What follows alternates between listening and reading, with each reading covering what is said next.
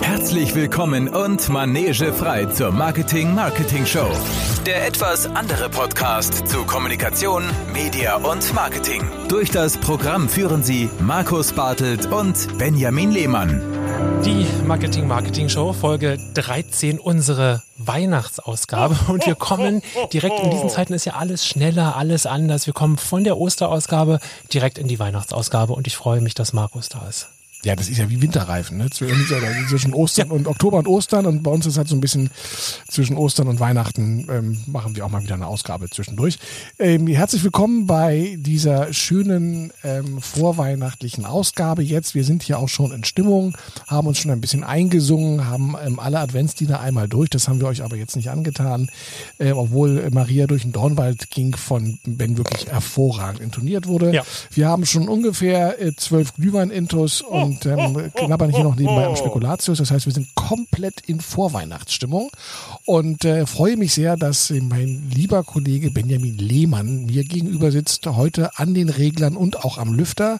Also er hat sehr viel Verantwortung, eine Verantwortung und eine sehr große Aufgabe. Ja, und wir haben uns im Vorfeld gestritten.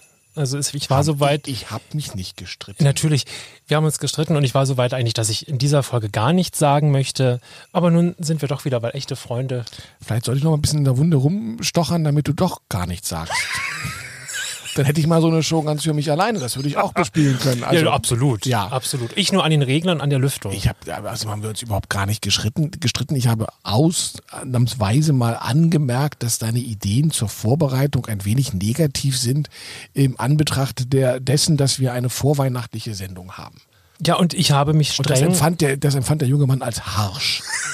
ja, ich bestehe auf die Vokabel harsch. Und das habe ich auch geäußert. Ja. Und sind vielleicht Psychologinnen so. oder und Psychologen, wir brauchen hier dringend Hilfe an dieser Stelle. Nein, ich habe sofort klein beigegeben und wir reden jetzt über Krise. Herr Lehmann möchte über Krisen reden in diesem Jahr. Ich wollte ein bisschen Ausblick geben auf die schönen Dinge ja. des nächsten Jahres. Das müssen wir auch Herr tun. Lehmann möchte Krise. Nein, nein, das müssen wir auch tun. Nein, Krise das müssen wir tun. Nein, das müssen wir tun. Man wir kann das Jahr nicht vorbeigehen lassen, ohne über die Krisen zu sprechen, hat er so geschrieben. Ja, und das Briefing, das möchte ich hier. Und ich glaube, deshalb sind da die Welten aufeinander geprallt. In unserem, das kann ich gerne vorlesen, in unserem, das, das, das durchläuft ja Prozesse, unsere äh, Podcast-Planung. Krise. Krise. Ähm, da steht also drin in der das Wort launigen. Krise nicht mehr hören. Das, nein, das Wort Krise findet in deinem Briefing auch nicht statt. Da steht ja wörtlich drin, ich verlese das hier an die Gemeinde, in der launigen Jahresendausgabe. Und dem habe ich mich nicht unterworfen zunächst, aber bin jetzt auch, auch ob des Glühweins, absolut in, in einer launigen Stimmung. Sehr schön. Ja. Aber wir reden jetzt über Krisen, weil du gerne über Krisen reden möchtest. Ich möchte nicht, dass du enttäuscht bist oder ins Bettchen weinst oder sowas. Habe ich schon. Ja, ich weiß, ich weiß. Du hast ja auch das nasse Kissen mitgebracht. Also ich finde das auch, müffelt auch ein bisschen. Aber bitte fange jetzt an. Also wir haben das thematische Thema und das thematische Thema lautet Krise 2022. Das ist unser Thema? Nein, meins nicht, aber nein, deins. Nein, nein, nein, auf keinen Fall. Wir wollen nicht über. Du hast, ich habe mich ja dann auch ergeben. Ich habe mich ja dann auch ergeben. Da draußen ist so viel Krise und lass uns über morgen sprechen und das immer irgendwo. Ja, morgen ist da auch noch Krise, da erinnert sich ja, nichts dran. Aber. aber ich meine, Licht, Tunnel, du kennst das alles. Hm. Das, was wir uns ja auch vornehmen. Licht, Tunnel, das, was wir uns vornehmen. Herr Lehmann redet wirr, aber wir kriegen das hin, wir schaffen die ja. Sendung. Ich verspreche euch das, wir schaffen diese Sendung. Aber als Thema hatten wir, was hat uns im letzten Jahr äh, bewegt? Und da kam ich, oder da, da kommen wir nicht umhin, so ein bisschen natürlich auch, was hat uns bewegt. Wir sind ja auch erschrocken, ob, des, äh, ob dessen, was hier gerade so passiert um uns herum. Aber nochmal, ich bin bei dir. Wir machen das zweite Lichtchen an, spätestens heute, morgen, wann auch immer, oder haben es schon angemacht ähm, und gucken ins Licht. Das ist das, was ich möchte. Wenn ich noch mehr Glühwein trinke, knipse ich mir die Lichter aus. Aber das ist wieder ein anderes Thema. So, ja. also jetzt das thematische Thema. Ja. Das thematische Thema heute heißt nicht Krise. Stimmt's? Ja. Darauf haben wir uns jetzt geeinigt. Also wir wollen zum einen natürlich mal zurückblicken, was hat das Jahr denn äh, so gebracht und ähm, was ist passiert. Aber wir möchten natürlich auch einen Ausblick wagen und einfach schauen, worauf müssen wir uns nächstes Jahr eigentlich einstellen. Und vor allen Dingen auch mal so ein paar Trends durchhecheln. Ja, es ja. gibt ja immer so, so, so Säue, die durchs Dorf gejagt werden. Und da wollen wir einfach mal gucken, ist das noch äh, relevant, kann das weg? Und ich glaube, wir haben uns auch mit unseren Vorhersagen so ein bisschen äh, geirrt, wenn ich mal noch so an diese Corona-Covid-Ausgaben zurückdenke. Das müssen wir vielleicht auch mal revidieren. Ähm, das ist also das, das Thema, mit dem wir uns heute erst einmal widmen wollen, bevor wir dann ähm, einen wunderbaren Gesprächsgast heute da haben werden. Ich kann es schon mal ankündigen, aber der Weihnachtsmann wollte vorbeikommen und äh, nachher mit uns ins Interview gehen. Markus hat es gesagt, wir wollen in dieser Folge so ein bisschen zurückgucken. Wer ist gekommen, wer ist gegangen, wird jemand bleiben? Ach, reden wir jetzt auch über die Todesfälle? Auch. Oh, bin ich nie ja, vorbereitet. Die kommen im Abspann, werden die dann aufgesagt. Das ist auch ganz gut, aber das ist jetzt nicht der richtige Ort, aber ey, das gab es doch früher immer bei diesen Jahresrückblickssendungen ja, ja, mit, mit Günter Jauch. Dann wurde immer einmal eingeblendet, wer so alles gegangen ist. Und schon im November. Das war für mich der Höhepunkt eigentlich immer. Gibt es das, das dieses Jahr? Ich, wieder? Ich glaube, ich glaube Markus Lanz. Oh. Guckt ja keiner. Da kann man ja auch gleich WM gucken, dann ist das gleich. da sind wir schon, schon, mitten, schon im Thema. Ja. Mitten im Thema. Also wir wollen einmal so ein bisschen zurückgucken ähm, und wir wollen aber vor allem nach, nach vorne gucken. Und was sind auch Trends? Äh, welche Trends werden unter Umständen abgelöst? Welche Trends haben sie schon als Flop herausgestellt? Darauf gucken wir heute in unserem thematischen Thema. Das thematische Thema. Ein Thema kann jeder, aber nur Marketing hat das thematische Thema. Heute Heute. Was sind denn für dich die großen Dinge im letzten Jahr gewesen, wo du sagst, boah, ähm, das hat jetzt nicht nur dich, sondern vor allen Dingen tatsächlich das wirtschaftliche Geschehen und damit auch das Marketing 2022 sehr stark beeinflusst? Also das größte Learn Learning, das größte Learning ist, dass äh, wie immer, ich glaube, dafür sind wir ja auch schon lange im Geschäft, dass äh, das, was du planst, irgendwann irgendwie nicht so richtig eintritt und dass du dich auf Zahlen, die du mal irgendwo reingeschrieben hast und Budgets nicht so richtig verlassen kannst. Und das hat sich in diesem Jahr mehr als verdeutlicht, dass man immer auch so einen kleinen Plan B braucht. Und ähm, wenn wir einmal gucken in, in Budgets auch von von Firmen, von Unternehmen, die so als sehr, sehr sattelfest gelten, für die wir ja jetzt auch in, wir persönlich ähm, viel tun, Automotive und die Gesundheitsbranche, wo es immer eigentlich auch heißt, da, da passiert nichts, da brennt nichts an, dann merkst du, ja, das ist eben das, was ich schon auch durchaus als äh, Krise bezeichnen würde. Es geht da ans Eingemachte und nichts bleibt auf dem anderen. Und du firmierst ja äh, auch gerne mit dem Thema Rethinking Marketing und sagst ja, das, was ähm, ja, das, was wir uns mal ausgedacht haben äh, an, an Marketingmaßnahmen und das, was die Leute, die jungen Leute morgen leben und tun werden, das hat nicht mehr viel miteinander zu tun. Die Geschwindigkeit hat deutlich zugenommen, finde ich, so empfinde ich, das hat nochmal deutlich zugenommen. Konzepte, die man entwirft, die verfallen noch, noch viel schneller. Konzepte, die schon längst verfallen sind. Ähm, eigentlich, aber man, man will es immer noch nicht wahrhaben. Stichwort Galeria Kaufhof, die sind äh, jetzt auch sozusagen, ja, stehen noch mal auf der Klippe. Moment mal, also Galeria Kaufhof ist jetzt ja ein wunderbares Beispiel dafür, dass es ja gar kein Konzept gab. Also das ist ja, das ist ja irgendwann schon. In den ja, 60ern. das einzige, ja, aber das einzige Konzept, was es jetzt gibt, ist, wie können wir noch schnell Geld machen, was möglichst der Staat zahlt, äh, bevor wir das Ding endgültig über die Klinge springen lassen. Weil das ist ja ein, ein, äh, ein ganz abgekartetes Spiel und ich glaube auch tatsächlich nicht, ähm, dass hier jemals in den letzten zwei Jahren auch nur ernsthaft daran gearbeitet wurde, im Ansatz äh, Galeria Kaufhof oder, oder ähm, Karstadt eben zu retten. Das ist tatsächlich nur ein, ein endloses Dahin hinsiechen, wo man wie bei so vielen anderen Dingen auch einfach sagt, so jetzt macht doch den Laden endlich zu, ist nicht schön, aber dieses Trauerspiel anzugucken, weil da war nie ein Interesse dahinter. Also wer heute noch zu Karstadt freiwillig geht, um da einzukaufen, hat einen ausgeprägten Hang zum Masochismus, weil den haben den Laden so kaputt gespart ähm, und äh, auch die Mitarbeiter da tun mir ja sehr leid. Ich habe gerade neulich ähm, in, in irgendeinem Zeitungsbericht ähm, auf meinem Handy gelesen, wo liest man heute noch Zeitung, aber Spiegel was, glaube ich. Da hatten sie ja dann so, so, so, vier Leute interviewt, die da arbeiten und die alle noch da bleiben, ja, weil sie sagen, wo einer muss ja noch da bleiben, wo ich sagte, ja, aber doch nicht du. Also, das also auf Verkäuferebene oder? Verkäuferebene teilweise, aber auch im Betriebsrat, die dann sagen, wir erfahren als Letzte was von der Geschäftsleitung, wir erfahren es eher aus der Presse, wo ich sage, boah, das ist äh, wirklich die unterste Stufe und auch das letzte Kapitel und äh, lieber ein Ende mit Schrecken als ein Schrecken ohne Ende. Aber ein richtiges Konzept, um Handel neu zu denken, kommt kommt aus der Ecke ganz bestimmt nicht. Ja, vermutlich können wir uns darauf vorbereiten, auf die Karstadt-Story. Irgendwann wird das äh, wirtschaftskriminalistisch ausgewertet werden, dass es vermutlich um die Grundstücke ging, um die Gebäude ging. All das äh, ja, wissen in, in dem nicht. Moment, wo aber du einen Immobilienmogul da drin Ja. hast, dann geht es natürlich um Richtig. die Grundstücke und die Gebäude. Ich kann da immer nur wieder aus dem äh, von mir oft zitierten England, London, in dem ich ja lebe, ähm, sprechen. Dort gibt es oder gab es eine Kaufhauskette, die der Karstadt-Kette und der Struktur sehr ähnlich war. Demhams mit über 150 Filialen im Land und ähnlich wie bei uns ja auch, wenn du in so eine High Street guckst, dann der einzige noch große Laden. Und der wurde einfach mal, die sind einmal, einmal insolvent gegangen ähm, im Jahr 21, glaube ich, das müsste ich nochmal nachschauen und sind einfach sofort geschlossen worden. Und übrigens auch alle, alle 150 Filialen.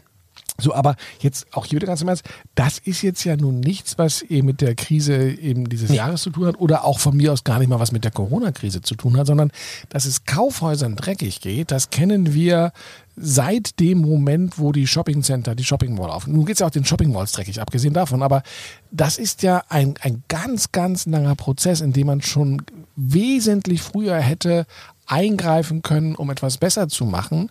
Aber dieses Trauerspiel mit Verkaufen und jeder hat nur versucht, noch die schnelle Mark daraus zu holen. Entschuldigung, den schnellen Euro natürlich. Ich bin alt, ich kenne das mit der neuen Währung noch nicht so genau. Und, ähm, Ist ja auch noch nicht so lange. Nein, aber das, das ist im Grunde genommen, ist es vielleicht ein bisschen jetzt beschleunigt worden.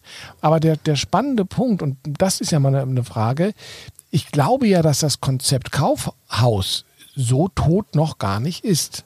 Weil wir sehen ja, dass es durchaus Kaufhäuser gibt, angefangen mit den großen Luxuskaufhäusern wie bei uns KDW oder wenn wir nach London gucken, eben ähm, Harrods. Harrods, Ja, oder wenn wir ähm, nach Spanien gucken, ähm, wie heißt es, Plaza Ingles. Äh, Plaza Ignes? Äh, das musst du ein bisschen listen. muss ich liefern, okay. Ähm, Autoemotion. ähm, nein, aber, aber da, die Kaufhäuser an sich, wenn sie gut gemacht sind, wenn sie gut geführt sind, wenn sie ein gut kuratiertes Sortiment haben, wenn sie motivierte ähm, Ver Verkaufs Verkaufspersonal, motiviertes Ka- Verkaufspersonal haben, die ähm, auch wirklich gerne mit Menschen umgehen, dann glaube ich, dass Kaufhäuser noch durchaus einen Bestand haben. können. Ja, und schade, es gibt eben überhaupt keine Idee bisher, wie kann ich auch den, den Onlinehandel, E-Commerce miteinander verbinden, Stichwort Showrooms und das ist einfach überhaupt nicht angegangen worden und ich glaube, wie du auch sagst, das ist unsere Mutmaßung, äh, der ich mich jetzt anschließe, äh, das wollte man gar nicht. Man hat irgendwie gar nicht ernsthaft irgendwie am, am Whiteboard gestanden, am Flipchart und die sind ja ein bisschen älter bei Karstadt, die stehen noch am Flipchart, ne? Ähm, Ja, und die haben eine Kreidetafel da. haben eine Kreidetafel da und sich überlegt, wie kann ich eben diese Welten, die ja ihre Berechtigung haben, stationärer Handel, etwas anfassen, sich etwas erklären lassen, einfach nicht sauber genutzt. Schade. Aber jetzt mal Stichwort Krise. Ähm, du kommst aus der Nummer nicht mehr raus heute. Ähm, es ist ja viel gesagt worden, auch im, eigentlich schon seit Covid und Corona, also den letzten, letzten zwei Jahren. Wir werden verwaiste Einkaufszonen kriegen und äh, Fußgängerzonen mit lauter Lücken darin. Ist dir da was aufgefallen? Siehst du schon lauter Lücken in der Wilmersdorfer oder ähm, was weiß ich wo? Also hat es den Einzelhandel jetzt schon so stark gebeutelt oder ist das manchmal auch ein, ein Klagen auf hohem Niveau und man wurschtelt sich dann doch irgendwie durch und schafft das irgendwie? Also ich bin gar nicht so oft in diesen von dir zitierten Straßen. Mir fällt das, wenn ich mal irgendwo bin, tatsächlich irgendwie mal in einem Einkaufszentrum und da nehme ich das schon wahr, dass die abgeklebten Flächen, dass der erste Stock in so einem Einkaufszentrum langsam ausblutet und Geschäfte, die noch im ersten Stock waren, werden dann auch bewusst in die Erdgeschossfläche umgezogen und man versucht irgendwie dann in den ersten, im ersten Stock oder zweiten Stock neue Konzepte, sowas wie, weiß ich nicht, äh, Working Spaces dort zu schaffen und vieles mehr oder Kinderspielflächen. Ah, eben auch alles nicht so richtig, ne, richtig zu Ende gedacht. Für die High Streets, für die Straßen kann ich das nicht sagen. Hast du da einen Eindruck? Eben nicht. Also ich habe Okay. ich hab den Eindruck, aber ähm, ja, Alles wie immer. es ist, nee, es gibt tatsächlich, aber das ist normal. Also es gibt ein Kommen und ein Gehen und es gibt einfach Geschäftskonzepte, die tragen nicht und die tragen dann auch nicht mehr in der Krise und dann gehen die raus. Das ist jetzt aber nicht so, dass diese Flächen jetzt jahrelang verwaist bleiben, sondern innerhalb von kurzer Zeit äh, macht da das nächste Geschäft auf. Und ähm, das ist vielleicht nicht immer das gleiche Geschäft, aber oder ist mal Gastronomie oder was anderes, aber es passiert immer wieder was Neues. Und ich glaube, dass was äh, immer so als Minetekel an die Wand gemalt wird, äh, dass ja jetzt der gesamte Handel den Bach runtergeht und überhaupt, weil wir alle noch online einkaufen, Ähm, das stimmt so nicht, sondern es werden neue Konzepte kommen. Und es äh, tut auch Not, dass neue Konzepte kommen. Und ähm, auch hier glaube ich, wer nicht in der Lage ist, sich anzupassen oder mitzugehen oder auch seine Hausaufgaben zu machen und sich seine Kundensegmente mal anzugucken und zu überlegen, was kann ich denen eigentlich bieten, da, dann hat der leider auch keine Berechtigung mehr. Ja? Und dann müssen eben ähm, frische Ideen daran. Und ich halte das aber so für ganz normal. Das gab es auch schon in den 80ern oder in den 90ern. Und wenn du sagst, im ersten Stock sind jetzt einige Läden leer, ist auch hier die große Frage. Betrauere ich das eigentlich, dass ich jetzt die 48. Filiale von dem Filialisten in diesem Shoppingcenter nun nicht mehr besuchen kann, weil ähm, ich habe noch 47 andere in der Stadt. Also ist das nicht ein, ein normales, eine normale Regulierung eines Überangebotes. Das, das wurden ja über Jahr, Jahre hinweg noch mehr Flächen und noch mehr Flächen und noch mehr Flächen aufgemacht. Also selbst zu Friedenszeiten äh, man kann ja den Euro nur einmal ausgeben. Wie viel Shoppingfläche wollen wir denn eigentlich noch anbieten? Ja, ich glaube, das Thema ist so, so viel, auch haben wir auch schon drüber gesprochen. Ähm, das ist so ähnlich wie es wird nie, eine Zeitung ist tot, so ist auch das Einkaufszentrum tot und trotzdem haben wir gefühlt jedes Jahr ein neues eröffnet, gerade wenn wir jetzt hier, da wo wir jetzt ja auch gerade senden aus Berlin, ähm, ist, das ein, ist das ein Thema. Bin ich ganz bei dir. Natürlich vermisst man überhaupt nichts. Das Thema Gastronomie finde ich nochmal einen guten Punkt. Vielleicht nochmal auch nach deinem Eindruck gefragt. Das kommt mir tatsächlich so vor. Das ist alles extrem gut besucht. Ich äh, war jetzt jüngst auch hier wieder in Berlin und wir wollten irgendwie Montagabend irgendwo in auch einer belebten Ecke in Mitte was essen gehen. Da lachen die dich aus. Wie? Haben sie reserviert? Nein, wir waren übrigens zu dritt. Also wir waren jetzt nicht irgendwie 33 Personen, die spontan Tischchen wollten, sondern wir waren zu dritt. Also da ist das äh, im Moment irgendwie noch vielleicht auch ein Nachholeffekt, vielleicht auch sozusagen diese kleine Wallet Garden, die man sich, äh, die man sich erhält. Ja, wir gehen wenigstens äh, schön und gut essen. Und äh, das ist ganz, äh, ganz schön anzusehen. Ähm da wird es auch Spreu und Weizen geben, wie so häufig. Oh ja. Und auch das wird auch richtig sein. Auch das wird gut tun, äh, weil auch da brauchen wir mal eine Bereinigung, was das angeht. Also abgesehen davon, dass man sich ja langsam an, den Kopf fasst, dass der Döner jetzt schon äh, bald 7 Euro kostet als Fastfood. Nein, aber ähm, ja, ich sehe das ganz genauso. Es gibt Restaurants, die vollkommen ausgebucht sind und äh, wo du in, in drei verschiedenen äh, Schichten essen musst und ähnliches. Gerade jetzt Gänsebraten, da gibt es halt äh, so manche Restaurants, die da einfach bekannt für sind. Aber wer gute Qualität liefert, ja, also wer wirklich ein, ein gutes Essen rausmacht, wer gute Servicekräfte hat, und auch hier natürlich, da wo Servicekräfte schlecht behandelt wurden, sind die jetzt weg. Diejenigen, die ihre Servicekräfte gut behandelt haben, haben die auch nach wie vor. Ja, die sind immer noch da. Und ähm, da sind die Leute auch bereit, den Aufpreis zu bezahlen. Also die 10, 15, vielleicht auch 20 Prozent mehr. Ich bin aber nicht bereit, mehr Geld zu bezahlen, um irgendwo essen zu gehen, wo die Qualität nicht stimmt, wo das Personal blöd ist und mir doof kommt und ähm, ich wirklich meinem Geld hinterher traue. Und diese Läden werden zumachen. Aber auch das halte ich für eine ganz natürliche und normale Bereinigung. Qualität wird sich durchsetzen. Wer das nicht liefern kann, hat Pech gehabt. Wir werden es sehen und da bin ich äh, auch bei dir. Es wird eine Bereinigung stattfinden. Dass das jetzt Corona war der erste Katalysator, Inflation und das, was wir gerade um uns herum erleben, ist der zweite Booster in dem, ne, da wird jetzt der zweite Katalysator gezündet oder ist gezündet worden und ähm, wir sind alle live dabei und das viel zitierte, dass aus jeder Krise auch Chancen erwachsen, neue Dinge erwachsen. Ich glaube, da sind wir uns ziemlich einig, dass das dann eben genau das Licht im Tunnel sein kann und sein wird. Ja, die große Frage ist ja einfach, ob wir ähm, nicht tatsächlich, also ich zitiere ja gerne unseren Bundeskanzler. Ähm, Den amtierenden? Das davor war ja eine Kanzlerin. Aber das, ja, du kannst ja auch in der Geschichte ganz weit zurückgehen bist ja auch schon ein bisschen älter. Ja, deswegen, die habe ich alle vergessen, die vorher waren. ähm, nein, also unseren äh, amtierenden Bundeskanzler, der ja gerne den Begriff der Zeitenwende in den Mund genommen hat. Ich glaube tatsächlich, dass wir hier eine Zeitenwende erleben und ähm, die ich aber wiederum nicht unbedingt als Krise auffassen möchte sondern mehr als, als, äh, als Chance oder als ein Wandel, der einfach stattfinden muss und stattfinden musste. Und das ist tatsächlich eben die, der Konsum, die Konsumbremse, auf der wir treten. Ja, also wir sehen, dass jetzt auf einmal Dinge anfangen, tatsächlich den Preis zu verlangen, den man eben verlangen muss dafür. Ja. Wir haben jahrelang äh, viele, viele Dinge billig gekauft. Und äh, das, das endet jetzt ganz einfach. Und ganz viele Selbstverständlichkeiten, die schädlich sind, werden so als Selbstverständlichkeiten auch nicht mehr funktionieren. Und da wir ja vorher freiwillig nicht umgedacht haben, werden wir jetzt unter Zwang umdenken. Ja, und ähm, eben genau gucken, wofür gebe ich das Geld eigentlich aus? Muss es für jeden Schrott sein? Ist es tatsächlich nötig? Muss ich, wenn der Fernseher noch gut ist, trotzdem noch den neuen Fernseher kaufen, weil er ein paar Zentimeter größer ist? Also äh, da wird ein Umdenken stattfinden, dass natürlich ein großer Teil unseres Wirtschaftssystems darauf fußt, dass wir immer mehr kaufen und ähm, das ist halt doof dann. also das, ist doof das, das, ja. das wird äh, so nicht funktionieren. Aber ich glaube, dass ein, ein ganz, ganz dringend notwendiges Umdenken stattfindet, weil wir haben, und das betrübt mich mehr, als die wirtschaftlichen Auf und Abs in diesem Jahr. Äh, wir haben tatsächlich gesehen, dass äh, der Klimawandel uns bereits im Griff hat und dass der auch ganz stark auf uns zukommt. Wir haben einen extrem heißen Sommer. Wir haben gerade letzte Woche die ähm, Mitteilung bekommen, wie es um den Wald steht, hier auch um Berliner Wald steht. Das ist eine Katastrophe, weil die zu wenig Wasser bekommen haben und es wird auch so munter weitergehen. Und ähm, ich glaube, dass diese Krise, ja, wenn alles andere, eine, Rezession dauert ja, um die zwei Jahre, dann werden wir die hinter uns haben.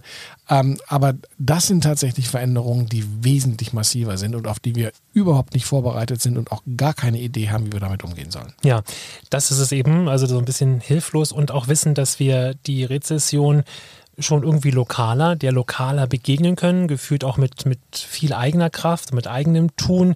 Und ähm, das vielleicht nochmal ergänzt, wir haben hier ja beim letzten Mal zum Thema Fachkräftemangel und HR und Menschen gewinnen für das Unternehmen. Auch das, ja, wir werden durch diese Marktbereinigung eben auch werden Menschen freigesetzt, weil es dieses oder jenes Geschäft oder Unternehmen nicht mehr braucht. Und dann werden Menschen da sein, die wir umschulen äh, oder gegebenenfalls äh, auch in ihren eigenen Berufen wieder neu besetzen können, anderen Unternehmen, die dann ihre Branche wiederum stärken. Ähm, auch das ist ja eine, eine interessante und spannende Bewegung. Wohin willst du denn umschulen? Also ich meine, welche, welche sind denn die Berufsbilder, die jetzt benötigt werden? aktuell jetzt in dem. Ja, also mal angenommen. Also wenn man angenommen, ich würde jetzt ähm, angestellt sein, würde meinen Job verlieren, würde sagen, ich lasse mich umschulen, was würdest du mir denn dann ähm, empfehlen, wohin ich mich umschulen lassen sollte? Das ist eine gute Frage. Das kommt ja sicherlich sehr darauf an, was sind auch persönliche Stärken. Denken wir an das Thema Reskilling und, und Upskilling, auch darüber haben wir gesprochen. Und das Erkennen von Stärken ähm, in einer Person. Aber ich glaube eben, dass wir in der Breite, in der wir stationären Handel bleiben wir bei diesem Beispiel, die, die wird es nicht mehr brauchen. Jetzt werden da Menschen mit kaufmännischen Fähigkeiten freigesetzt, Kauffrauen und Kaufmänner des Einzelhandels. Was können die machen? Das genau darauf braucht es Antworten, braucht die Gesellschaft, braucht äh, die Politik, die Arbeitspolitik Antworten. Meinst du, die gehen dann alle zu Amazon ins Hochregallager? Vermutlich nicht. Die haben ja auch, entlassen die nicht auch gerade 15.000 Menschen? Ja, natürlich, ja, ja. ja. Ähm, ich meine, auch dem Onlinehandel, ich meine, das ist ja genau das Zeichen. Also natürlich geht es ihm noch nicht ganz so schlecht, wie es dem stationären Handel geht. Und auch die, die ganzen Zahlen, die, die deuten es ja an. Black Friday ist unter den, natürlich ja. bleibt jedes Jahr unter den Erwartungen zurück, nimmt aber dem Weihnachtsgeschäft natürlich den Umsatz weg, ist auch nicht so, ganz so clever. Ähm, aber eben, ja, die Kaufzurückhaltung und das Besinnen, Dinge länger zu halten, zu reparieren und ähnliches, es ist genau der einzig richtige Weg. Ja. Ich unterrichte ja auch ganz, ganz viel Green Marketing und alles. Und die einzige Antwort, wenn wir was lösen wollen, ist weniger. Ja, wir müssen weniger kaufen, weniger konsumieren, weniger mit dem Auto fahren und so weiter und so fort. Das bleibt uns gar nicht anders erspart. Und wenn wir es freiwillig nicht machen, wie gesagt, nochmal, dann kommt es mit aller Gewalt über uns. Ja, das, genau, diese, diese Gewalt, darauf wollte ich eben gerade nochmal ähm, äh, eingehen, was du meintest mit dem Thema Klima, dass wir dieses Thema Rezession und jetzt äh, fehlt da irgendwie ein Süßigkeitenladen oder auch von mir aus geht auch ein Filialist in die Pleite. Das ist für die einzelnen handelnden Personen dramatisch, aber hm, wir können was dagegen tun. Das Thema Klimawandel, da ist das eben diese globale Aufgabe, die einen so erschreckt, weil du weißt, man kann es nicht alleine lösen. Und äh, dass es darauf keine guten Antworten gibt, nicht im Rahmen unserer Sendung und ja leider Gottes auch nicht ähm, in anderen Rahmen, wie wir jetzt gerade in der Weltklimakonferenz ja erleben durften, dass die Ergebnisse da auch eher mau waren und mau sind. Und Umsetzungsideen, das ist etwas, äh, das muss uns und wird uns bewegen. Hast du dich denn auch schon an die Straße geklebt? Heute noch nicht. Heute noch nicht, dann ist gut. Ich muss dir, muss dir, ich muss hierher. Und äh, das habe ich heute nicht, das habe ich heute sein lassen. Also sein lassen, gut. Ja, ja, ja, Aber, aber sonst dann, oder warst du auch beim, bei dem Flughafen ich, bin dabei? Ja, ich bin ja eher ein Kartoffelbrei-Typ. Ach so, genau. Eher, ähm, diese abstrakte Kunst, die, die, die lebt ja davon und ähm, die, die hat ja mehr, wenn sie noch ein bisschen Kartoffelbrei bekommt. Das finde ich auch ganz richtig. ja, genau. So, also jetzt haben wir das schon mal durch. Äh, Thema Rezession, Inflation. Was, was ist noch so an schwerwiegenden, schwerwiegenden Dingen? Auch den äh, finde ich so ein paar äh, schöne Sachen wie, den, den hattest du ja auch in den Ring geworfen, unseren Freund Alan. Alan? Alan? Elon. Ach ja, habe ich Alan gesagt? Du hast Alan gesagt. Elon. Das ist ja wie in der Pressekonferenz jetzt gerade, das heißt wie Iran. Heißt, wie heißt Iran, das Kind? Iran. Wie, wie heißen die Kinder? Alpha, Beta, weiß ich, habe ich vergessen. Hab ich, als ob du das jemals gewusst Doch, hätte. na, nein, nicht, nicht- komplett. Nicht komplett. Nicht gewusst, aber das ist natürlich, dass die jetzt nicht Jürgen und Petra heißen, das ist mir klar. So wird es ausgesprochen. Jürgen? Es wird anders geschrieben, aber es wird Jürgen und Petra ausgesprochen. Also hast du doch aufgepasst. Jürgen Musk und Petra Musk sind die Kinder von Elon und Pielen. Alan, also Alan, Alan Musk. Elon. Elon. Ja, was ist mit Alan? Ähm, Ja. Das, äh, wie sind wir jetzt auf Alan? Achso, du hattest mich gefragt, was du, hast, du, war wolltest so jetzt, du wolltest jetzt von den schönen Dingen sprechen und bist, auf, bist mit Elon Musk gekommen um die Ecke, wo ich sage, jetzt wird es aber Nee, es ging interessant noch mal werden. um einschneidende Dinge. Ja. Und das hat für mich auch einen hohen Unterhaltungsfaktor. Ich will jetzt aber jetzt gar nicht schmälern, dass das gegebenenfalls ja auch äh, dramatische Folgen hat. Stichwort Meinungsfreiheit und so weiter und so weiter. Das wird gerade ziemlich heiß geritten, dieses Pferd. Doch, das Pferd wird heiß geritten? Nee, wer wird denn geritten? Die Sau getrieben. Ne, ihr wisst, was ich meine. Ein heißes Pferd. Also Heißes Pferd. Jedenfalls, ähm, das finde ich auch. Glühweinverbot für Herrn Wenn du Lehmann. mich also fragst, was hat so i- im Bereich Kommunikation äh, wirklich eine Reichweite, dann ist das sicherlich das Thema Twitter. Was will Elon Musk mit Twitter? Ja, das, das, du bist hier der alte weise Mann. Du musst mir das Ja, sagen. ich habe die Frage zuerst gestellt. Ja, Das, wenn ich das wüsste. wenn ich das wüsste, dann hätte ich doch einen Podcast bei der Bild. Das würdest du machen. Du würdest dich auch für die Bild prostituieren. Das, war mir voll, das ist jetzt darauf, muss man einen Schluck Glühwein, Glühwein trinken. Hier kommen Meiner ist alle. Ich trinke hier schon Wasser. Und spende aber jeden Tag ein Wasser mit meinem Wasser. Ach du schöne Scheiße, auch das noch. ähm, das ist ja die größte Marketinglüge schlechthin, diese ganzen Share-Produkte. Da sind wir schon mitten im Thema Greenwashing. Aber lassen wir das, das Fass wollen wir heute nicht aufmachen. Ähm, also der gute, der gute Elon ähm, ist für mich tatsächlich die unbedingte Besetzung für den nächsten James Bond-Film. Ähm, und zwar als größenwahnsinniger Bösewicht. Weil die haben ja im letzten James Bond-Film immer diese größenwahnsinnigen Medienmogule und sowas alles gehabt. Oder, oder Start-up-Unternehmer, die alle irgendwie mal kurz am Rad gedreht haben. Willkommen wo auf dann- meinem Anwesen. Und Mr. wo dann, genau, James Bond die alle umbringen musste. Ich, ich warte jetzt auch darauf, dass James Bond vorbeikommt und Elon Musk den Kopf kürzer macht, weil der hat ja ein, ein schweres Ding an der Waffel. Also eben auch mit der Arbeitsethik, die er dort, das gesamte Vorgehen bei Twitter, dass das natürlich ein Pleiteladen ist, der kein Geld verdient, das war vorher klar, aber ähm, ich finde es auch bedenklich und ich sehe ja Gott sei Dank bei den Studierenden, dass sie langsam auch ähm, nicht mehr Elon Musk als glorreiches Vorbild, ähm, als Monstranz vor sich hertragen, sondern ähm, das ein bisschen kritischer sehen. Bei mir ist schon diese Verehrung bei Tesla immer so ein bisschen sauer aufgestoßen. Ähm, er hat nichts von dem, was man ihm gerade nachsagt, dass er der nächste Steve Jobs wäre.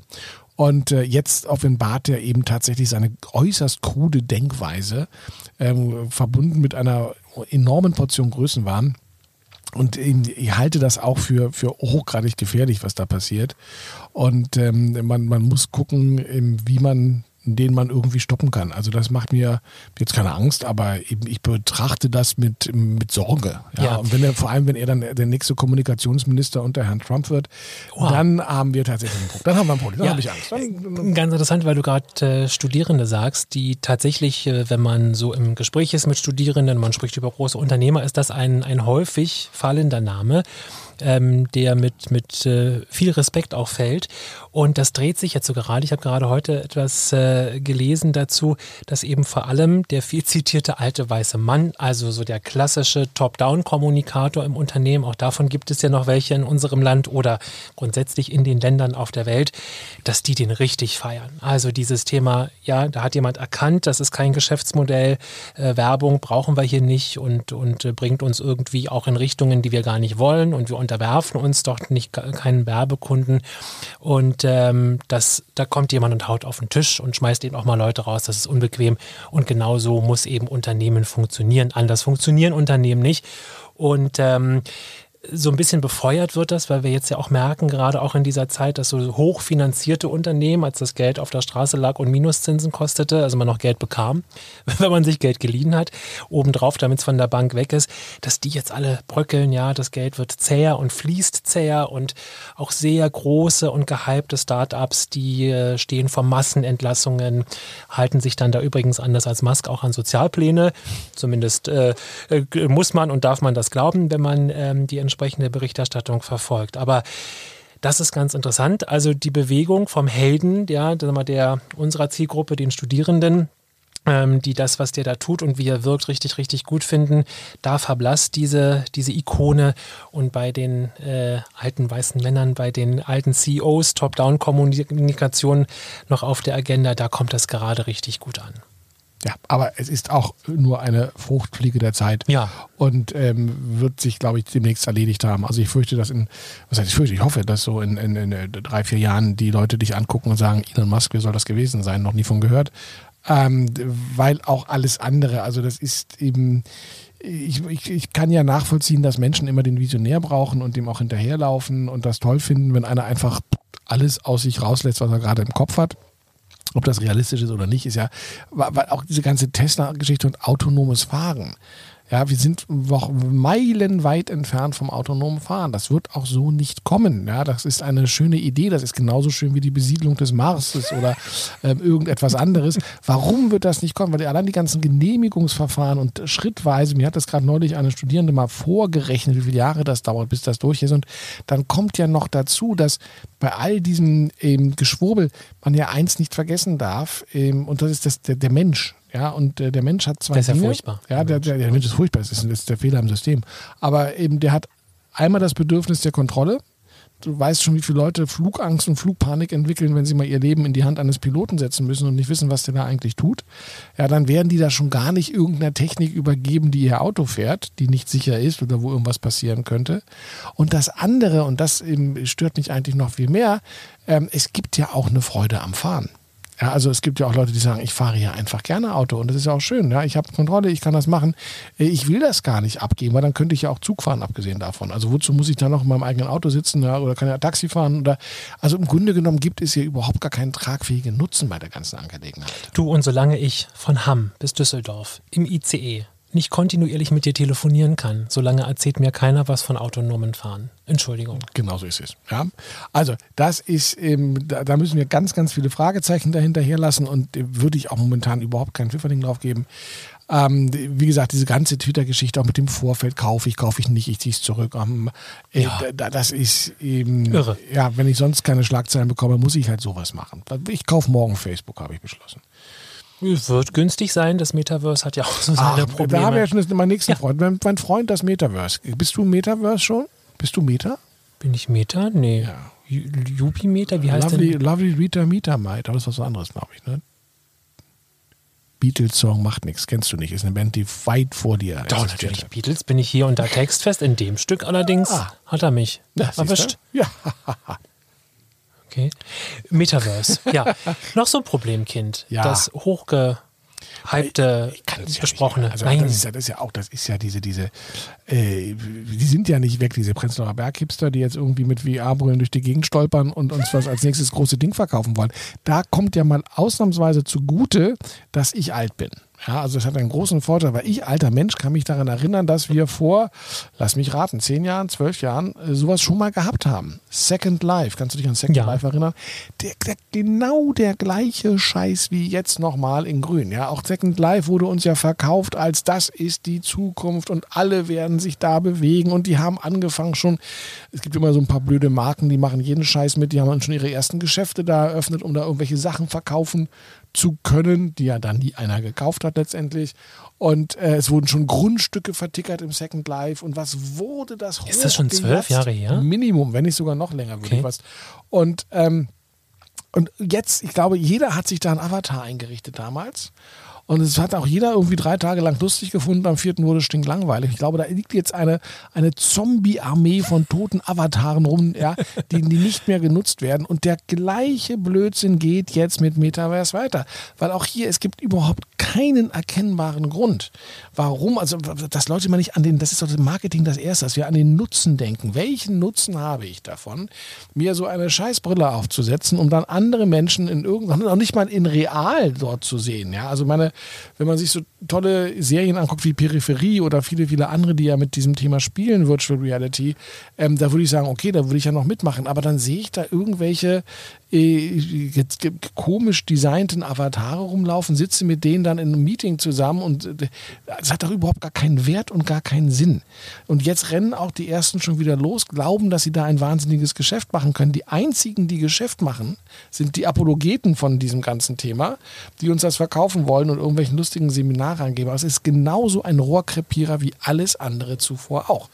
Und ähm, da, da, ich kann es ja mittlerweile nicht mehr hören, wie ist diese Prediger des Metavers gibt, als ob das der nächste Heiland ist, der um die Ecke kommt. Ähm, oh, rege ich mich gar nicht drüber auf, gar nicht. Merkt man gar nicht. Gar nicht. Merkt gar man nicht. gar nicht. Dabei kann Virtual Reality so viel und äh, ja auch richtig gute Dienste leisten, wenn wir an das Thema Medizin denken. Aber auch hier, ja, das äh, vorhin das Thema äh, Kaufhaus, wieso verbinde ich genau solche Elemente nicht? Denn das Thema Möbel online kaufen ist bis heute nicht so richtig sexy und nicht so richtig gut gelöst. Wir trauen uns das immer mehr, sagt die Statistik. Also auch so ein Sofa kaufen. Würdest du ein Sofa online kaufen? Mal gefragt. Nee, äh, ich persönlich jetzt nicht unbedingt, weil. Ich auch nicht. Ich will, da, ich wenn, will da sitzen. Ja, natürlich, man will, da drauf sitzen. Und ähm, es, es, mag ja auch ein nettes Gimmick sein, dass man sagt, okay, ich kann heute dann irgendwie mein Handy dahin halten und sehe, wie äh, das Sofa in meinem äh, Wohnzimmer Zimmer aussieht, aussehen genau, würde. Ja. Aber ähm, auch hier das Aussehen des Sofas in meinem Zimmer ist noch nicht gleich mit der Erfahrung, wie sitzt es sich denn? Das kann ja super aussehen, aber es kann ein scheiß Sitzgefühl haben. Also bringt mir das ja alles herzlich wenig. Und wenn ich mir vorstelle, dass da irgendwelche DHL-Boten mir zu zweiten Sofa hochschleppen und ich stelle dann fest, nee, das ist es nicht. Und dann steht das erstmal bei ja. mir zu Hause rum, ich muss es wieder neu verpacken, damit ich es damit dann womöglich zu DHL schleppe und dann es wieder abgeholt. Nein, nein. Also, ähm, ich habe auch Bilder, wie du in dem MacPaper stehst, an die ja die Postfiliale ja, genau, mit jetzt mittlerweile betreiben eigene Postfiliale. Nein, das, nicht mehr. das würde ja abgeholt also, werden. Aber trotzdem, das ist das das ist doch alles, äh, das hat doch keinen Sinn. Das, also das ist doch eben nicht konsequent zu Ende gedacht. Ja, aber eben hier kann, wenn wir nochmal auf das Thema äh, Galeria Kaufhaus, was macht man mit diesen Flächen, da mal Ideen reingeben und ja, wie kann man solche Flächen, wie kann man Virtual Reality nutzen, wenn es um das Thema Einrichtung geht. Da fehlt es mir auch ähm, an, an wirklich wirklich guten Ideen, die ich, und darauf fußte ja mein Einlenken, ähm, der Nutzen erkennbar ist für ja. mich. Das Aber das ist doch Marketing wirklich. Und ich glaube, das ist das große Problem, dass wir ähm, überhaupt gar kein Marketingverständnis oder Anwendung mehr haben in solchen Dingen. Es geht, wenn im besten Fall über Sales. Ähm, keiner denkt mehr an das das A und O und das ist die Nutzenkommunikation und den Nutzen, weil ohne Nutzen bringt das alles nichts. Das ist eine technische Verliebtheit, die ich sehr häufig sehe. Es gibt auch genug Investoren, die zu blöd sind, denen ich jede Vision an die Backe nageln kann, damit ich an das Geld rankomme. Die streuen einfach, damit sie irgendwie mal ein bisschen was haben, aber es bringt ja überhaupt nichts. Ja? Und wenn da kein Nutzen ist, dann wird es auch nicht funktionieren, egal was für eine tolle Geschichte ich dazu erzähle. Also Storytelling endet dann auch irgendwann mal.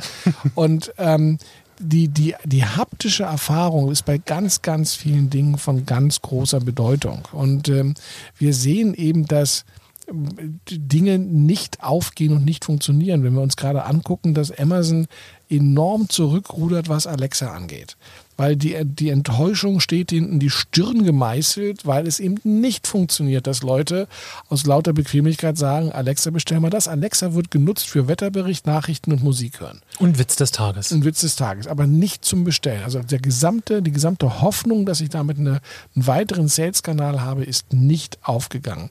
Jetzt würde mich ja mal interessieren, ob sich einer die Frage stellt, warum das nicht funktioniert. Und dann würde mich interessieren, warum sich am Anfang keiner die Frage gestellt hat, warum es vielleicht nicht funktionieren könnte.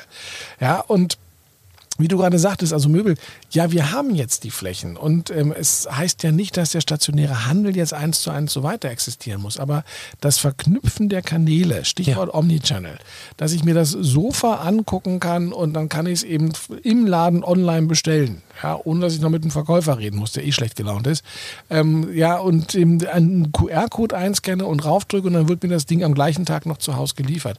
Das ist doch mal was, wo ich sage, das hätte für mich einen Nutzen in dem Moment. Das hätte für mich auch einen Nutzen. Und ich dekliniere das, äh, den, den Begriff Nutzen immer noch mal weiter mit den Studis und sage nochmal oder ergänze immer noch mal Nutzenversprechen.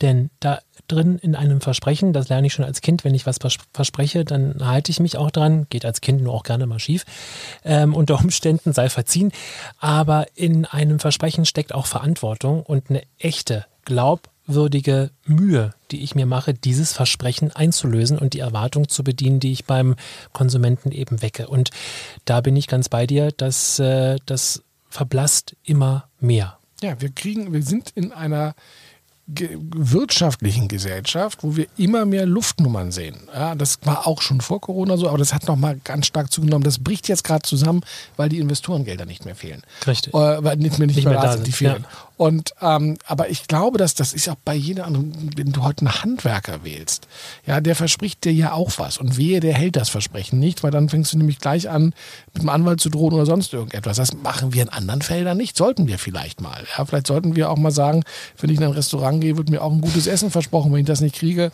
äh, klatsche ich ihm den Teller wieder ins Gesicht. Also ähm, das sind ganz simple Grundgeschichten. Und im Grunde genommen kann ich mein Marketing auch sofort einstampfen und brauche das Geld gar nicht auszugeben, wenn die Dienstleistung oder das Produkt eine Luftnummer ist oder Blödsinn ist. Ja, und wenn es keinen Nutzen bringt, und wir sehen das ja auch bei diesen ganzen äh, Fahrradkurieren, Flink, Gorilla und so weiter und so fort.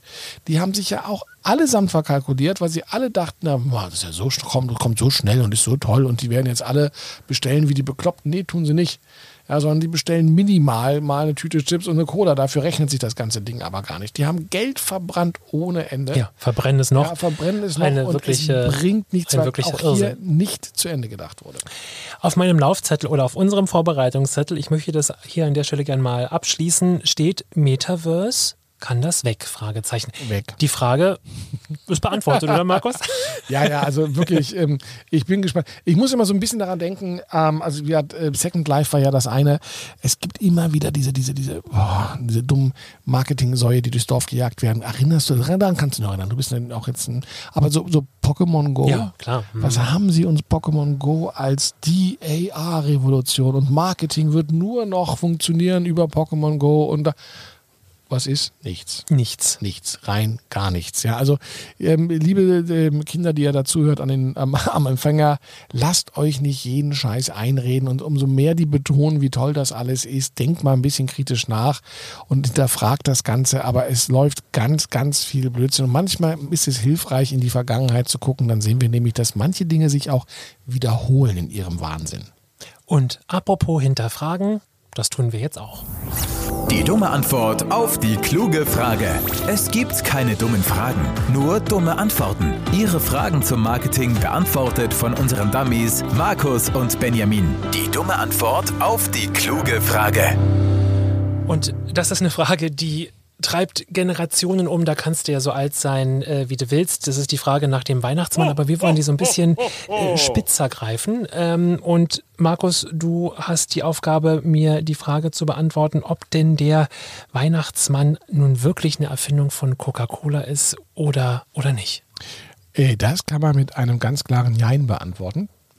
Aber natürlich gab es den Weihnachtsmann schon vorher und die, äh, die Figur des Weihnachtsmannes in den äh, Vereinigten Staaten heißt ja Santa Claus. Ne? Also könnte man, könnte man sich auch fragen, wieso heißt das eigentlich der heilige Klaus?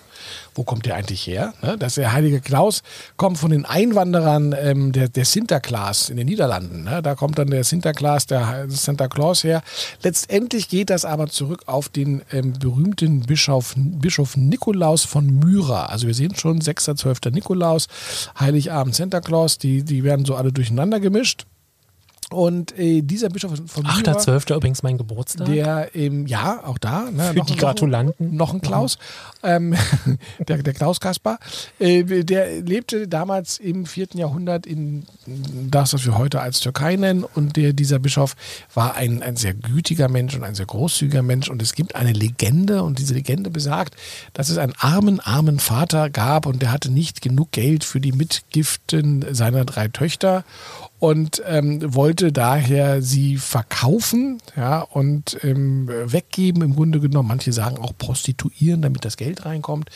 Und ähm, das hat dieser gute Nikolaus von äh, Myra gehört und hat dann daraufhin diesem Mann ähm, an einer Nacht, in anderen Legenden heißt es an drei aufeinanderfolgenden Nächten, ähm, entweder Goldklumpen oder auch ähm, Münzen in einem Sack durch ähm, das Fenster von oben übers Dach hinweg hineingeworfen. Da kommt dann eben auch dieser amerikanische Brauch Mhm. her, dass der Weihnachtsmann durch den Schornstein kommt weil er eben so, ähm, so, so gut war und so freundlich war. Also lang, lang, lang her hat aber die Legende gebildet, hat dann bei uns auch so ein bisschen den, den Nikolaus geprägt.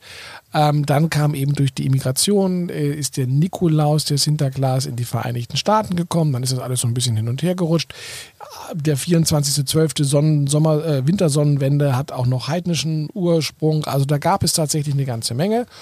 Und ähm, letztendlich war das dann so, der, der war noch lange nicht rot, ja, der hatte auch noch lange keinen ähm, kein Pelz, Pelzbesatz oder sonst irgendetwas, sondern dieses Bild ist ähm, in der Tat in der 1860er so ungefähr ähm, das erste Mal gezeichnet worden. Und zwar von einem ähm, Kariko- Karikaturisten für ein amerikanisches Magazin. So, und der hat also einen rot-weiß gekleideten, dicken, gemütlichen Weihnachtsmann gemalt mit Rauschebart und ganz, ganz vielen Spielsachen. Also das ist tatsächlich das erste Mal, dass man sagt, da gab es jemanden, der dieses Bild gemalt hat. Das ist dann aber auch ganz schnell wieder in Vergessenheit geraten. Ähm, mit einer Ausnahme, nämlich mit dem berühmt-berüchtigten Coca-Cola-Zeichner ähm, Herrn ähm, Sandblom. Und der hat dieses Bild im Kopf gehabt, vielleicht auch nochmal ausgegraben und hat dann tatsächlich als Coca-Cola ihn beauftragte und sagte, mal doch mal den Weihnachtsmann dieses Bild übernommen und hat dann damit den berühmten Coca-Cola-Weihnachtsmann kreiert. Äh, Bis in die 1960er hinein gab es da auch ständig neue Bilder, ähm, die er dort gemalt hat, aber immer wieder war es der gütig lächelnde, pausbäckige Weihnachtsmann mit Rauschebart, roter Mütze, rotem Mantel, Spielzeug und Coca-Cola trinkend. Das heißt, das moderne Bild des Weihnachtsmannes ist tatsächlich maßgeblich von Coca-Cola geklebt, geklebt, geprägt worden, auch geklebt Auch worden. geklebt worden. Der Glühwein, bin ich der, mir der sicher. Glühwein klebt dann langsam meine Zunge an den Gaumen. Ähm, ist also eben geprägt worden, tatsächlich, so wie wir ihn heute kennen, aber es gibt ihn natürlich schon viel, viel länger. Das Marketier. Menschen, Marketiere, Sensationen.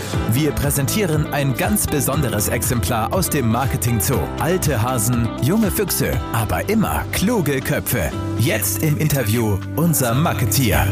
Ähm, ja, unser Marketier. Wir sitzen hier und warten aufs Christkind. Nein, auf den Weihnachtsmann. Im Übrigen in der Zwischenzeit, äh, während dieses kurzen Einspielers, haben sehr, sehr viele Menschen angerufen hier. Wir haben diese Anrufe entgegengenommen und sie haben gefragt, was denn ein Starschnitt ist. Und äh, weil die kannten diesen Begriff gar nicht, den Benjamin da verwendet hat. Ja, verstehe ich auch nicht. Ja, das war, das war so eine, so eine Jugendzeitung, da war Nackerte drin, die hieß die Bravo. Nackerte? Ähm, hat die aber nur die wegen. war nicht richtig nackert. Doch, da da war immer diese Aufklärungsseiten, da war immer irgendwie. Dr. Sommer, Ja, aber stimmt, nicht nackert. Doch, die war noch nackert. Na, ist egal. Also jedenfalls ähm, ähm, hat der Benjamin die auch nur wegen der Artikel gekauft und gelesen und da war aber ein Starschnitt Wegen der. Literaturtipps. Ja, genau. Da konnte man dann äh, das zusammenschneiden, zusammenkleben und hat dann eine prominenten Person, einen Popstar oder irgendwas ähnliches als Schlagersängerin in Lebensgröße an seine Tür kleben können. Wenn man alle Teile hatte, wenn man eine Ausgabe verpasst hat, dann fehlte eben ein Stück. Sandra zum Dann Beispiel man, hatte ich. Jetzt musst du mal erklären, wer Sandra ist. Du dar- darfst ja nicht vergessen, wir haben auch jüngere Menschen, die uns zuhören. Das kann man doch googeln. Ja, super. Google mal Sandra. Ich freue mich auf jeden Fall auf eure Zuschriften. Wer Sandra Google- googelt, Google mal Sandra. dann guckt er einfach mal, was da rauskommt. Also, das lasse ich jetzt so stehen. Ja, das finde ich schön. Ich lasse es auch so. So. Ähm, aber, aber, aber, aber, wir haben in der Zwischenzeit leider auch die sehr traurige ähm, Nachricht bekommen, dass der Weihnachtsmann jetzt nicht vorbeikommen kann heute. Der ist nämlich auch in einer sehr, sehr starken Krise. Und äh, der ist in der Sinnkrise. Der fragt sich, ob das überhaupt noch was bringt, diese ganzen Pakete zu verteilen und dieser ganze Stress, gerade so Work-Life-Balance, einmal im Jahr hart arbeiten und ansonsten, der kommt damit nicht klar, dass der 364 Tage zu Hause noch rumsitzt und so. Also jedenfalls ist der jetzt sehr im Stress und kann nicht vorbeikommen. Aber, aber, aber, aber, wir sind natürlich darauf vorbereitet, denn ähm, es gab äh, vor einigen, es begab sich vor langer Zeit, dass ich ähm, bei meinen lieben Freunden Daniel und Sven bei Radio 1 war um, und wir dort äh, tatsächlich, glaube ich, an Heiligabend war das sogar, ähm, eine Sendung hatten und ähm, ich habe mich dazu geschaltet und äh, wir haben über Weihnachten und ähm, Kommerz zu Weihnachten und wo kommt das eigentlich alles her und warum feiern wir Weihnachten unterhalten. Und dieses Interview, das möchten wir euch jetzt zu Gehör bringen als äh, Ersatz für den, den Weihnachtsmann. Ich glaube, der ist nicht gekommen, weil der Herr Lehmann sich einfach nicht gut benommen hat im letzten Jahr. Und ja, ja da hat er einfach gesagt, nee, das tut er sich nicht an. Aber egal. Okay, Mats ab. Mats ab. Mal, dass ich das mal sagen würde in meinem Leben. Mats ja, ab. Das müsstest du dann aber auch erklären, ne? Magnetaufzeichnung. Und los. Radio 1. Zwei auf 1. Zwei Mann, ein Thema. Mit Sven Oswald und Daniel Finger. Heute ist Weihnachten. Sie hören zwei auf eins zum Thema Weihnachten. Das ist die Zeit der Besinnlichkeit, der Liebe, des Friedens und des Kommerzes natürlich. Wie lange der Kommerz der Liebe schon den Rang abgelaufen hat und ob das dem äh, so darbenden Einzelhandel überhaupt noch hilft, das besprechen wir jetzt mit unserem Marketing-Experten Markus Bartelt. Schönen guten Morgen, Markus. Ho, ho, ho, frohe Weihnachten. Mensch, schön, dass du dir auch an Weihnachten die Zeit nimmst. Wir wollen jetzt mal sozusagen äh, ganz weit zurückgehen in der Historie.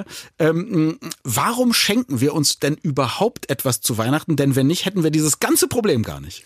Da gibt es ganz unterschiedliche Ansätze. Also zum einen sagt man natürlich, äh, Herrgott hat uns seinen Sohn geschenkt an Weihnachten, deswegen geben wir Geschenke. Wir haben die heiligen drei Könige, die Geschenke bringen. Deswegen gibt es in einigen Ländern auch tatsächlich erst am 6. Januar für die Kinder Geschenke.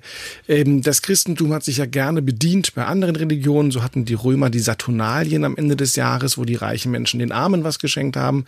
Und letztendlich, dass es auf Weihnachten fällt, hat damit zu tun, dass wir im frühen Mittelalter noch eine Zweiteilung hatten, denn da hat der Nikolaus am 6. Dezember die Jungs beschenkt und die Mädchen wurden am 13. Dezember beim Santa Lucia Lucia-Fest beschenkt. Und äh, es war Martin Luther, dem natürlich diese Verehrung der Heiligen ein Dorn im Auge war und sagte, man soll das Christkind feiern und nicht die Heiligen. Mhm. Und auf einmal wurden also dann diese beiden Geschenktage am 24.12. bei der Geburt des Christkindes ähm, tatsächlich vereinigt.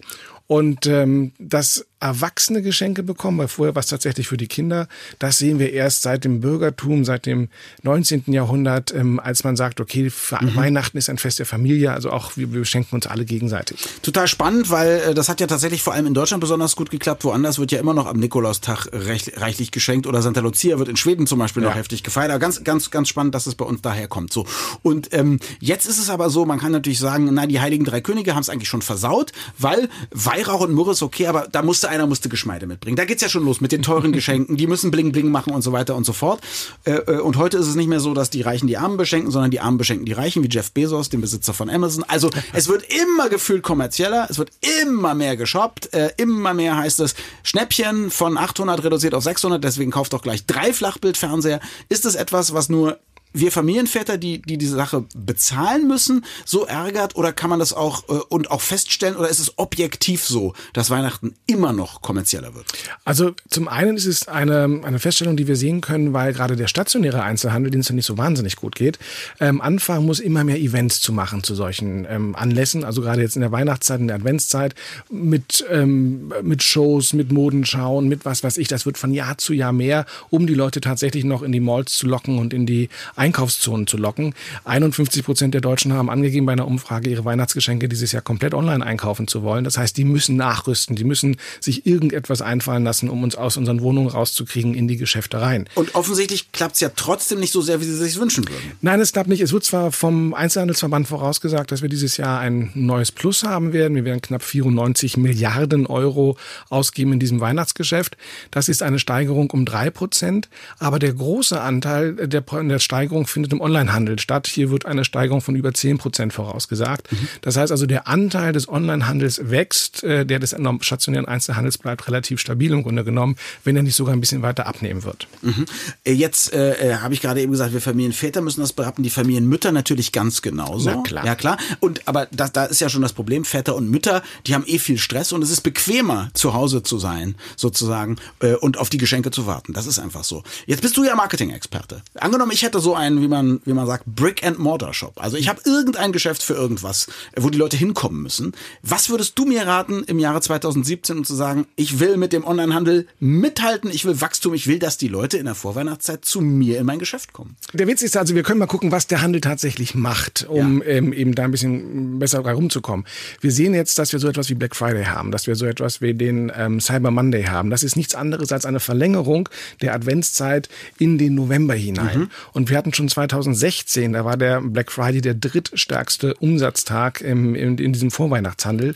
Der 12.12. .12. war der stärkste, dann und, gefolgt und auch in den Läden, 12. nicht nur online? Auch in den Läden. Das ist ganz Spannende daran. Das heißt, die Leute fangen jetzt früher über diese Dinge angelockt zu werden. Der Black Friday ist so ein bisschen so, so ein Schnäppchenmarkt im Grunde genommen. Oftmals werden da so die Ladenhüter rausgeballert. Mhm. Wir müssen da auch sehr vorsichtig sein, weil ähm, die Preisabschläge sind oftmals von den unverbindlichen Herstellerpreisempfehlungen. Das heißt, das ist nicht tatsächlich das, was wir dort sparen. Wir werden also auch so ein bisschen aufs Glatteis geführt. Oh. Aber, die, aber die Leute reagieren da drauf und fangen an, schon an einzukaufen, weil sie denken, sie könnten hier tatsächlich sehr günstig einkaufen. Mhm. Also das ist so ein Weg zum Beispiel. Der andere ist tatsächlich, mit diesen Aktionen zu arbeiten. Man darf nicht vergessen, für den Einzelhandel ist das eine der wichtigsten Geschäftszeiten des Jahres. Der gesamte Einzelhandel macht 19 Prozent des Jahresumsatzes in diesen Wochen. Und es gibt Branchen wie die Spielwarenbranche zum Beispiel, aber auch ähm, Bücher und andere Unterhaltungselektronik, die machen ein Drittel ihres Umsatzes in diesen wenigen Wochen, äh, den sie sonst eben das ganze, von dem ganzen Jahresumsatz, den sie sonst tätigen. Und jetzt ist, bleibt abschließend natürlich nur noch die Frage, bist du ein Kommerzverweigerer und kaufst erst im Januar, weil du weißt, dass die Ware reduziert wird? Kaufst du online oder gehst du tatsächlich in Geschäfte? Das ist eine sehr schöne Frage. Also ähm, ich bin tatsächlich auch ein großer Online-Freund und äh, bestelle sehr viel, weil mir das zu stressig ist, in die Läden reinzugehen und dort äh, totgetrampelt zu werden. Ich auch diesen Weihnachtsoverkill äh, nicht mehr ertrage, der dort kommt. Das heißt, das, was der Handel unternimmt, um Leute zu locken, führt bei mir eigentlich genau zum Gegenteil, dass es mich eigentlich abschreckt. Ähm, dennoch bin ich auch ein bisschen unterwegs. So einige Sachen kaufe ich dann doch auch noch in den Läden ein. Aber das sind dann in erster Linie die Fachgeschäfte. Das heißt, da, wo ich Beratung kriege, und das ist ein ganz großer Schlüssel zum Erfolg, und wo ich Leute habe, die sich auskennt mit den Produkten und ähm, dementsprechend auch auf meine Wünsche äh, angemessen reagieren können. Markus Bartel war das, unser Marketing-Experte und auch ihm ein wunderschönes Weihnachtsfest. Sie können alles nachlesen unter www.marketing.de und hier kommt einer meiner Lieblingsweihnachtssongs. Könnt ihr beide mal mitsingen, Jungs. Afroman mit Because I Got High. Mhm. Ja, Mann. Radio 1. 2 auf 1. Zwei Mann, ein Thema. Mit Sven Oswald und Daniel Finger. Der heiße Scheiß. Nun wird es heiß, denn es kommt der heiße Scheibenkleister. Scheiße sagt man natürlich nicht. Ob top oder flop, Marketing rät ab oder zu. Das war schön mit dem Weihnachtsmann. Ja. Oder? Ja, ja, ja. Also mit, mit Diese Magnetaufzeichnung hat ja, Spaß gemacht. Ja, das hat man so früher gehabt. Das äh, wurden tatsächlich, also um das nochmal kurz zu erklären ja. für die jungen Menschen, äh, wenn es einen Einspieler im Fernsehen gab, dann wurde der vorher auf Magnetbändern aufgezeichnet. Das ist quasi wie eine Audiokassette, eine VHS-Kassette, nur ein bisschen in größer. Mann, du kommst Und mit Begriffen. VHS. ja, äh, das ist ja wie Telefonzelle. Das ist äh, Telefonbuch. Und ähm, dann wurde das sozusagen abgespielt, es war also da gespeichert und dann sagte der Moderator, die Moderatorin immer gerne Mats ab. Genau, eine Sendung, die hieß, glaube ich, Mats ab. Bestimmt. Ja. ja. So. Und äh, deswegen kam gerade hier diese kleine Reminiszenz an nostalgische Zeiten. Ja. Aber jetzt sind wir beim heißen Scheiß. Ähm, ne? und, ja, und ja. der ist ganz anständig und ich durfte den heute bestücken äh, mit einem, das ist nicht so ungewöhnlich bei uns, weil wir ja auch gerne lesen, Markus äh, noch viel mehr als, als ich. Und ähm, ich habe ein Buch gefunden, und auch schon gelesen. Und dieses Buch hat das Thema. Ich habe ein Buch. Wo hast du es gefunden? Lag auf der Straße? Es lag auf der Straße rum. Ja, ich hatte, wo hatte, ich überlege gerade, wo mich das ereilte. Ich bin ja noch so ein, ich gehe auch mal in eine Buchhandlung und blättere und bin dann aber natürlich auch entsetzt. Was habe ich da ausgesucht? So beim Querlesen war dann doch nichts. Hier war das ganz anders. Und hier geht es um das Thema Erinnerung, Markus. Und Mats. Bitte? Mats ab. Mats ab. Es geht um das Thema Erinnerung. Und ähm, vielleicht nochmal an dich die Frage, so äh, sich, sich erinnern und ähm, jetzt auch so in diesem Kontext, wir haben über Krise gesprochen, aber wir haben ja auch über äh, die guten Zeiten, die damit sicherlich auch irgendwann wieder da sein werden und die Chancen, die wir nutzen können und sollten. Erinnerung, was, was bedeutet das für dich? Schwelgst du gerne in Erinnerung? Kannst du dich darauf einlassen oder bist du eher jemand, der sagt, nee, ich, hier und jetzt und nach vorne und gestern, nö. Also tatsächlich in der Tat bin ich eher der, der nach vorne guckt, als der, der nach hinten guckt. Ähm, Erinnerungen spielen natürlich eine Rolle in dem Moment, wo du ein Kind hast und äh, dich erinnerst, äh, wie süß sie war. Aber sie ist immer noch sehr süß und ähm, äh, dementsprechend ist das also gar nicht so Anders süß. ähm, anders süß und, und äh, man erinnert sich natürlich auch an äh, Familienmitglieder, die nicht mehr unter uns weilen. Aber es ist zumindest nicht so, dass man jetzt maßgeblich in der Nostalgie verankert ist, sondern für mich geht der Blick eigentlich immer nach vorne und auf das, was als nächstes kommt. Ja, und das Thema, das, das heißt es ja auch psychologisch, äh, tiefenpsychologisch gedacht, ist, dass die ähm, Erinnerung eben unser Leben auch prägt und dass wir natürlich, das äh, hat glaube ich auch jeder schon mal mitbekommen, dass die eigenen Erinnerungen sowieso immer auch ja nicht so richtig zuverlässig sind. Gibt ja immer diese tollen Beispiele, wenn man auf äh, das Thema Krimi guckt oder Kriminalfälle, fragst du irgendwie zehn Augenzeugen, an was können die sich erinnern? Ist bei dem das Auto rot, bei dem anderen, aber auch wirklich mit tiefer Überzeugung ist das Auto grün und der Täter, die Täterin war eben auf jeden Fall eine Frau oder ein Mann und äh, das eben komplett konträr. Das heißt also Erinnerung ist eben keine Magnetaufzeichnung, da ist sie wieder, sondern sie ist maßgeblich auch von dem kann getrübt sein, gar nicht negativ gemeint, eben von dem, was, äh, ja, was wir sonst so an Wahrnehmung und wie wir Wahrnehmung interpretieren. Das heißt also auf gut Deutsch, dass meine Erinnerung daran, dass ich beim Sport immer als letzter gewählt worden bin, dass das gar nicht stimmt, sondern dass ich mir das nur einbilde.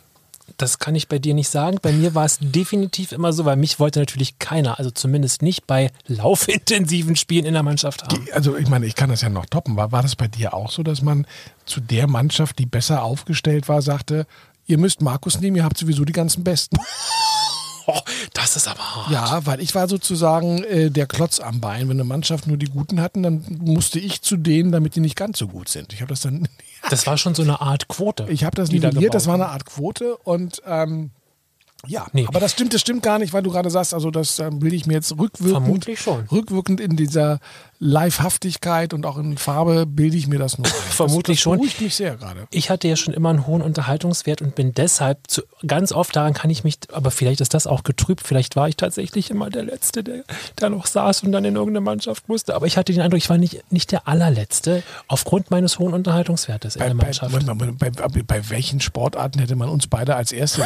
als erstes sollen? nie. So, als gut. erstes nie. Immer, das war immer Not. Aber jetzt nicht, ich saß jetzt nicht ganz, ich könnte jetzt den Namen nennen, dessen, der mir innerlich ist, der da noch länger saß als ich. Mache ich aber nicht. Nein, das Macht man ja nicht. ist- Ist ja Weihnachten. Nein, nein, Jetzt sind wir voll, vollkommen abgeschwuffen, geschwifft, Ja, abgeschweift, geschweift. ja. Ähm, Also du hast ein tolles Buch gefunden, das lag Buch. da und du hast es aufgenommen. es ist wirklich ein tolles Buch. Es ist, äh, wird sozusagen, ähm, oder kommt von einem ähm, Autor, Patrick Modiano, ein französischer Autor, der übrigens 2014 auch einen Literan Literaturnobelpreis bekommen hat für seine Kunst der Erinnerung, wie es da heißt. Und er hat jetzt einen neuen Roman geschrieben, Unterwegs nach Chevreuse, und spielt eben genau mit diesem Thema Erinnerung. Es ist, eine, es ist ein bisschen Liebesgeschichte, es ist äh, alles so ein bisschen undurchsichtig, es spielt in Paris und das verdeutlicht sehr gut, was Erinnerungen mit uns machen kann, in welche Welten uns Erinnerung auch äh, verführen kann und äh, wie Erinnerung auch äh, ja, Wirklichkeit bilden kann, die es vielleicht gar nicht gibt oder vielleicht doch, will ich gar nicht so viel verraten. Ich finde, das ist ein tolles Buch, das mich überrascht hat, weil ich es eben so quer gelesen, nimmst du mit, dann gelesen und dann tatsächlich relativ schnell durchgelesen. Das ist, glaube ich, ein tolles Geschenk. Und wenn man dann noch dieses Thema Erinnerungen ähm, nochmal mit sich nimmt, wie auch jetzt gerade in den, in den Zeiten, in denen wir uns befinden, es ist Krise und äh, da vorne ist aber hoffentlich noch das, das Gute und das schöne Leben, das wir uns selbst gestalten, dann, dann ist das ein, fand ich, für mich ein, ein tolles Buch und ich habe mir fest vorgenommen, es auch nochmal zu verschenken und habe da auch jemanden im Blick. Dich nicht, du magst ja keine Erinnerung. Nein, mein, also mir könntest du Freude machen mit einem Buch, das heißt Mein Weg zur Fritteuse. Das, äh, Ja, ja, da würde schön. ich sagen, super, ja, die schönsten Imbisse in Deutschlands, da wäre ich sofort dabei. Ja, also unterwegs nach Chevreuse, Patrick Modiano ähm, im Hansa Heißt das, Verlag. heißt das. Chevreuse oder Chevreuse? Chevreuse wahrscheinlich. Es La ist wahrscheinlich Chevreuse, Chevreuse. Es ist. Fritteuse, Chevreuse. Ich habe aber heute auch Alain als Lepröse sind auch. Erlen bezeichnet. Im Grunde ist hier heute alles drin in dieser 13. Folge, was hier nicht rein sollte, inklusive unseres Glühweins. Ähm, aber ich finde, es ist eine, es ist eine runde, ist eine runde Sache geworden. Ja, ja, kann man so sagen. Ja, also wenn ich auch so, ja, doch, doch. Dafür, ja. dass wir nun auch wirklich ja blutverschmiert hier reingegangen sind, nachdem wir uns im, im Vorhof hier, im Vorhof gestritten, geschlagen. Im, Vor, Vor, Im Vorfeld, im Vorhof. Ja, Vorhof, bis zum Vorhofflimmern geschlagen haben. hatte ich aber auch Kammerflimmern. Finde ich es ganz schön, lieber Markus. Ja, das ist, äh, wie gesagt, launig und besinnlich Ja. und ähm, wir durften hier keine Kerzen mehr machen, sonst wäre die Sprinkleranlage losgegangen. Die hat mir noch ein bisschen gefehlt, aber ich sehe gerade, mein, mein kleiner Schneemann, den ich habe, stimmt. der hat jetzt die Batterie, der hat nämlich immer seine Lichter gewechselt. Da habe ich jetzt, hat die Batterie aufgegeben, schade eigentlich. Also wir haben es uns hier gemütlich gemacht im Studio und ähm, wünschen euch jetzt, dass ihr es genauso gemütlich gehabt habt, während ihr diesem äh, Podcast gelauscht habt und ähm, ihr hattet auch hoffentlich viel Spaß dabei gehabt gehabt. Oh, jetzt habe ich es mal gehabt gehabt gesagt. Das macht gar nichts. Das nennt man Haptik. Ja, das würde ich versuchen, würde ich jetzt behaupten, ich schneide es raus, lass es aber drin, Ja, lass drin, lass drin, lass drin. aus Gründen. So, und wünschen euch jetzt vor allen Dingen ähm, eine noch wunderschöne besinnliche Tage, falls ihr das im Advent hören solltet. Podcast ist ja ein Medium, das könnt ihr ja auch im Frühsommer hören. Wenn Im Zweifel wollt. auch sagen wir frohe Ostern, schöne Ja, Pfingsten, genau. äh, schöne äh, Sommerferien. Frohe Weihnachten, äh, guten Rutsch, alles Gute für einen weiteren Lebensweg. Und ähm, wir danken für die Aufmerksamkeit, dass ihr uns euer Ohr geliehen habt oder beide Ohren im Zweifelsfall. Und hören uns dann bald wieder. Und ich glaube auch im nächsten Jahr ein bisschen regelmäßig. Ja. Herr Lehmann, wir haben uns ja wirklich jetzt sträflich vernachlässigt. Ja, die Krise. Es war ja die Krise. Es ist ja die Krise gewesen. Das geht so, gar ja, nicht. der Strom war so teuer Oh. für die Aufnahme, dass Ja. wir uns das nicht leisten konnten, mehr Aufnahmen zu machen. Ja, wir haben aber jetzt so ein Fahrrad, so ein stromproduzierendes Fahrrad. Und das heißt, also wenn ihr uns das nächste Mal hört, habt ihr so ein Summen im Hintergrund. Das ist der Dynamo. ich gerade ein tolles Bild gesehen. Die Universität von Utrecht hat das tatsächlich. Die haben Okay. eine Aufladestation für die Studierenden dort. Und das ist alles ganz schick so aus Holz. Und äh, dann können die da ihr, ihr Handy reinmachen. Und das ist aber, sie sitzen auf Fahrrädern. Sie müssen Ach, strampeln, um das aufzuladen. Weil Utrecht auch so eine fahrradfreundliche Stadt ist. Großartig. Das Bild sieht schon super aus und äh, finde ich eine sehr, sehr schöne Idee. Und das willst du, also du willst dein Handy laden. Du, da trittst du in die Pedale und rum. fit sein willst du auch. Also Ja. das ist doch eine gute Ko- Kombination. Finde ich auch gut. Auch eine schöne Geschenkidee. Ja, könnte man machen. Ihr Lieben, habt eine gute Zeit, habt schöne Weihnachten, guten Rutsch ins neue Jahr. Da bin ich äh, ganz bei Markus, das wünsche ich euch auch. Wir freuen uns auf das Jahr 2023 mit euch und mit der Marketing-Marketing-Show. Bis dann, alles Gute. Tschüss. Das war's für heute, liebe Leute. Die Marketing Marketing Show ist vorbei. Bitte gehen Sie weiter. Es gibt nichts mehr zu hören. Der Vorhang fällt, doch bald schon kommen Sie wieder. Markus Bartelt und Benjamin Lehmann, Ihr Marketing-Team. Die Marketing Marketing Show ist eine Produktion der Podcastmacherei. www.podcastmacherei.de